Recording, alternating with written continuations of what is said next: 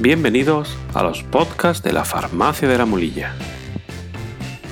En este episodio, número 4 de la serie dedicada a la medicación anticoagulante llamada Sintrom, trataremos de explicar las diferencias que existen entre los tratamientos Adiro y Sintrom, empleados ambos en pacientes que han sufrido algún problema de tipo cardiovascular por la presencia de trombos. Para ello, explicaremos de forma sencilla cómo se realiza la coagulación de la sangre, algo bueno y necesario para cerrar una hemorragia, pero que hay que reducir su acción si queremos evitar la formación de trombos. Comencemos diciendo que la célula más importante en este proceso de la coagulación se llama plaqueta.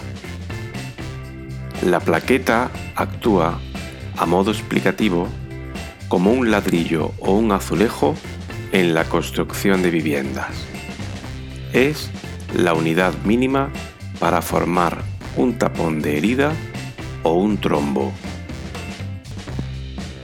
Cuando se activa la coagulación debido a la salida de sangre desde el torrente sanguíneo, las plaquetas reciben una orden para generar puntos de unión con otras plaquetas y así facilitar la construcción de una unidad mayor para poder fabricar el tapón de la herida.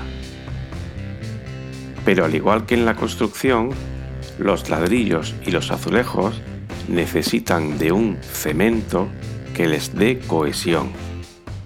Y en la coagulación, este papel lo hace una sustancia llamada fibrina, que es de tipo proteico.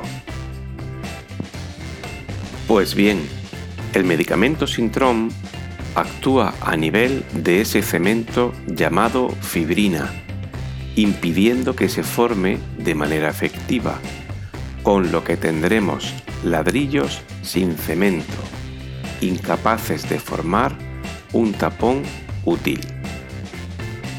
Y el medicamento Adiro va a actuar anulando esas uniones entre plaquetas, con lo que tendremos ladrillos muy pequeños para hacer el tapón o el trombo. Esta acción se denomina técnicamente antiagregante plaquetario.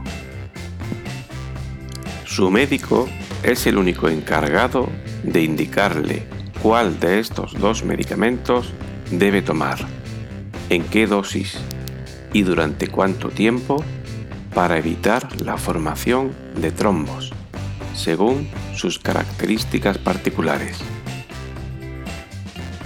En resumen, el medicamento Sintrom tiene una acción anticoagulante y el medicamento Adiro tiene una acción antiagregante plaquetaria.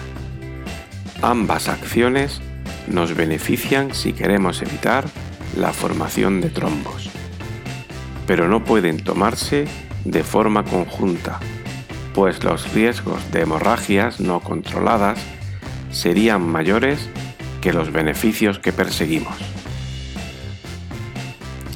Si desea tener el contenido de este episodio en formato visual tipo póster, puede descargarlo de nuestra página web farmaciadelamulilla.com en el apartado de infografías de salud.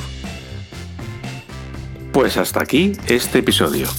Si les ha gustado, hagan clic en me gusta y si lo desean pueden suscribirse para estar informados cuando emitamos nuevos contenidos. Los podcasts de la Farmacia de la Mulilla están disponibles en iBox, iTunes y Spotify. Farmacia de la Mulilla, en un lugar de la Mancha, tu espacio de salud.